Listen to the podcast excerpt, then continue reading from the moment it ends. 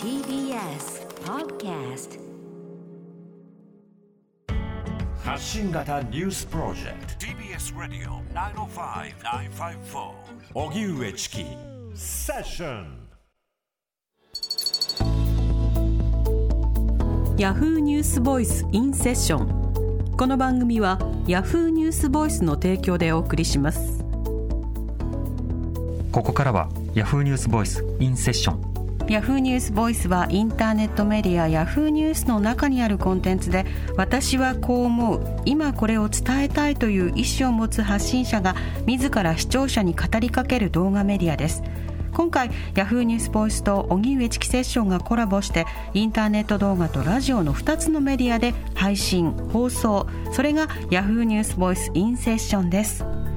今日のゲスト浅香由衣さんです。よろしくお願いしますいたします。お願いします。お願いします。プロフィールをご紹介します。浅香由衣さんは宮崎県のご出身です。中学3年生の時少女漫画誌のオーディションでグランプリを獲得。翌年シングル「夏少女」でデビュー後は人気ドラマ「スケバンデカ」の3代目朝宮咲役や「シーガール」「セシル」などヒット曲を連発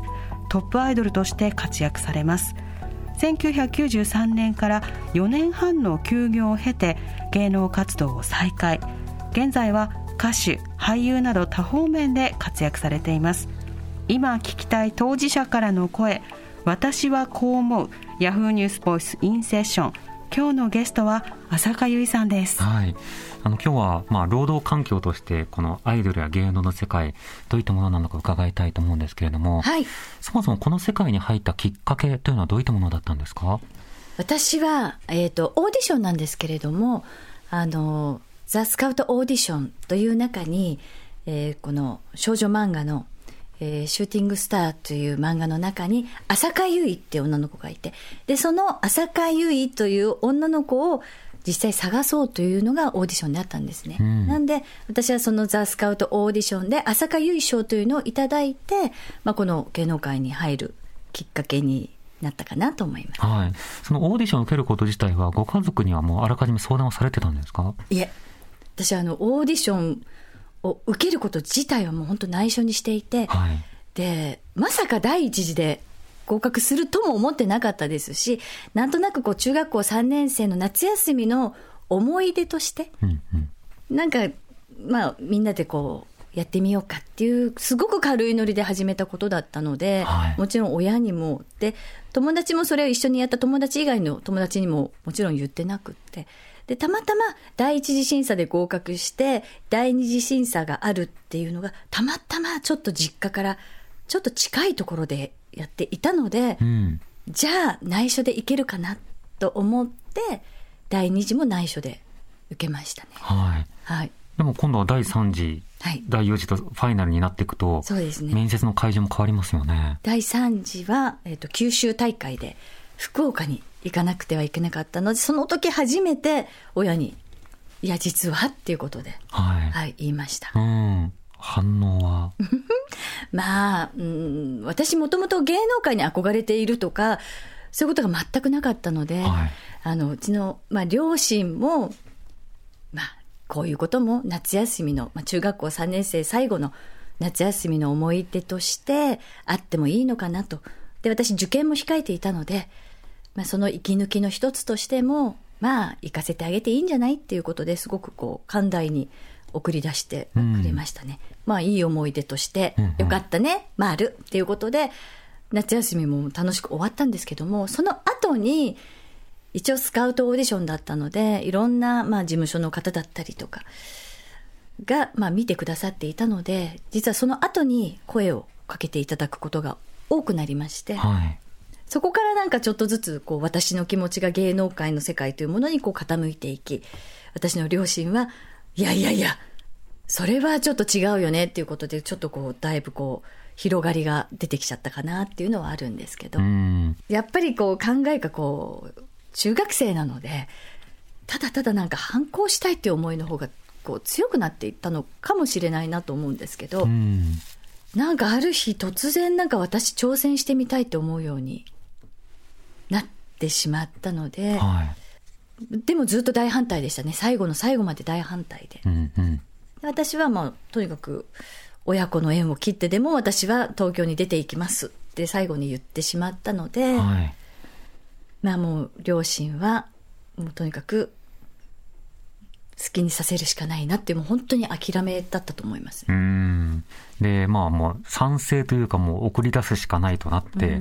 東京で暮らし始めると生活環境大きく変わりますよね。そうですね。私はもう初日からホームシックだったので、はいやっぱりもう帰りたくて帰りたくて、帰りたいというかやっぱり家族に会いたいっていう感じだったので、ただ本当に私親子の縁を切ってでも私は出ていきますって言っちゃったもんで、やっぱそうそう簡単にホームシックですとも帰りたいですとも言えず、うん。で、声を聞くと絶対に帰りたくなると思ったので、まず電話もしないと決めて、はい。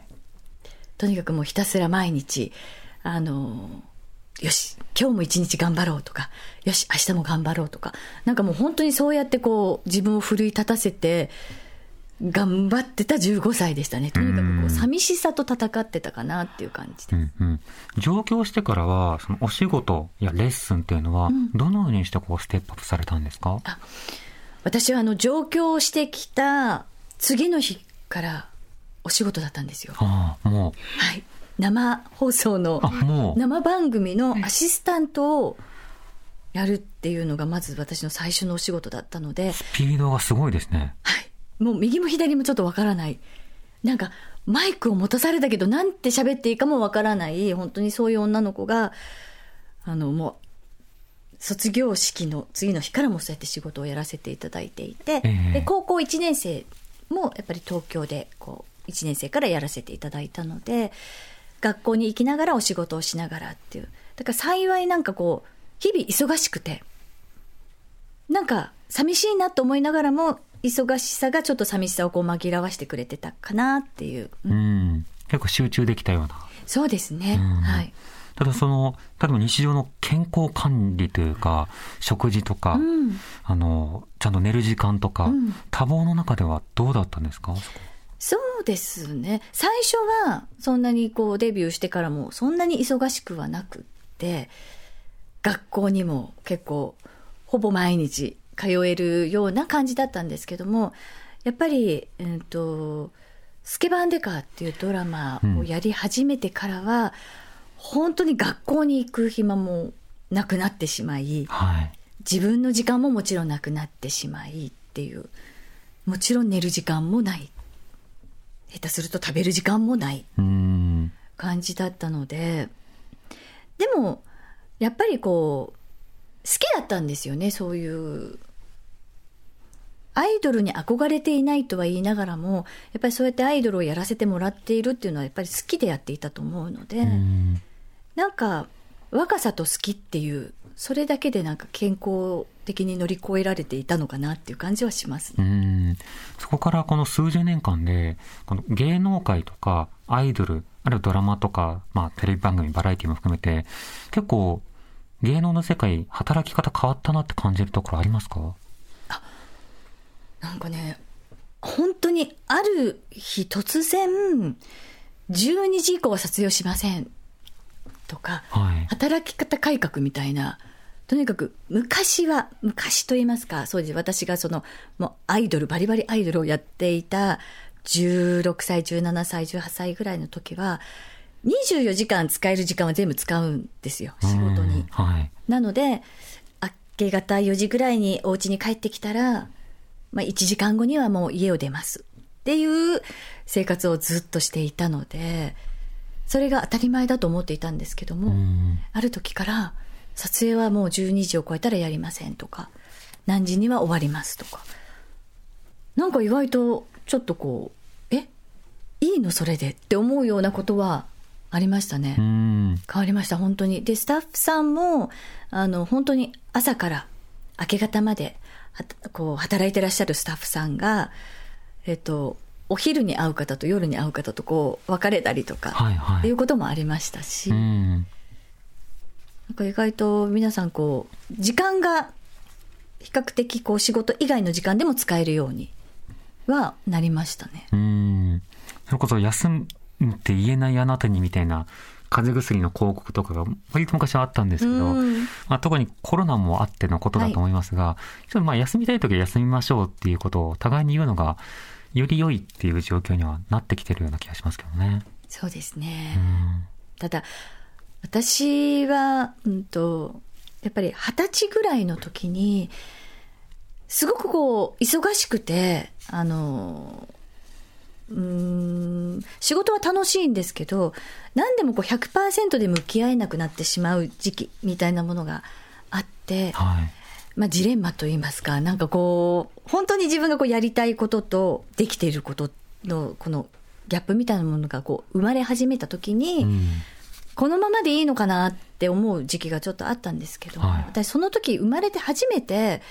休みたいと思ったんですよ。うんうんで、それまではどんなに忙しくても楽しいし、まあ体力的にきついなと思っても楽しいから乗り越えられてたりもしてたし。でも、ある時やっぱちょっと休みたいなって思った時に、やっぱり時代は、どうぞ休んでくださいという時代ではやっぱりなかったんだなっていうのは、その時はすごく感じましたね。うやんっぱりなかなか言い出しづらかったですし、そう簡単にはやっぱり休めるものではなかったなっていうう。んそれから、あの、しばらく経って、あの、休養期間というか、お休みの期間を年単位で設けるという時期がありましたよね。はい。はいあとね、23歳の時に、からちょっとしばらく休業をするという形を取ったんですけども、ええなんで二十歳ぐらいから少しちょっとそういう時間が欲しいなと思い始めて、やっぱり3年ぐらいはかかって、まあ、じゃあ、来月から休みましょうっていうわけにはいかない、この仕事ってやっぱりもう、来年の仕事だったりとか、い、ろいろこうはい、決まっているものなので、やっぱり少なくてもそこまではきちんと、あの、お仕事をするっていうことを前提に、ただその先しばらく時間をくださいっていうことで、3年ぐらいはやっぱりかかってお休みをしましたけど、うん。そのお休みの間というのは、どういうふうに時間を過ごしていたんですか？私はもうとにかく、あの、時間に追われる生活をずっとしていたので、はい。時計のない生活をしてみたいって、はい。すごく憧れがあっあて、、物としての時計。はい、もう、あの、時間に縛られない生活がしたかったんですよ。で、朝だからもう起きなきゃいけないとか、夜だから寝なきゃいけないとかじゃなく、はい。眠たい時に寝て、起きたいと思うまで寝て、好きな時に起きて、お腹が空いたら好きなものを食べてっていう生活を